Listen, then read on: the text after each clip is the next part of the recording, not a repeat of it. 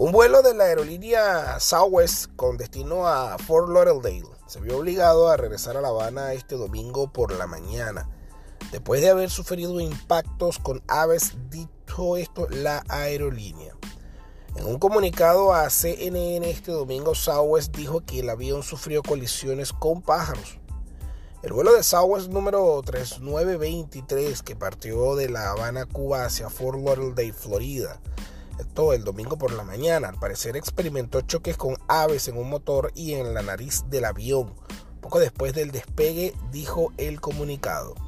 Los pilotos regresaron de forma segura a La Habana, donde los pasajeros evacuaron la aeronave a través de toboganes ante la observación de humo en la cabina.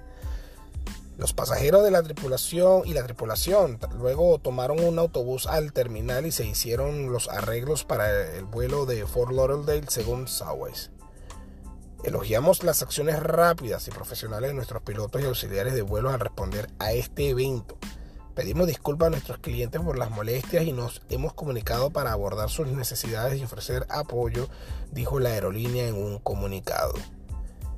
El medio estatal cubano Radio Rebelde dijo que la aeronave detectó fallas en uno de sus motores durante el proceso de despegue, citando a la Corporación de Aviación de Cuba SA.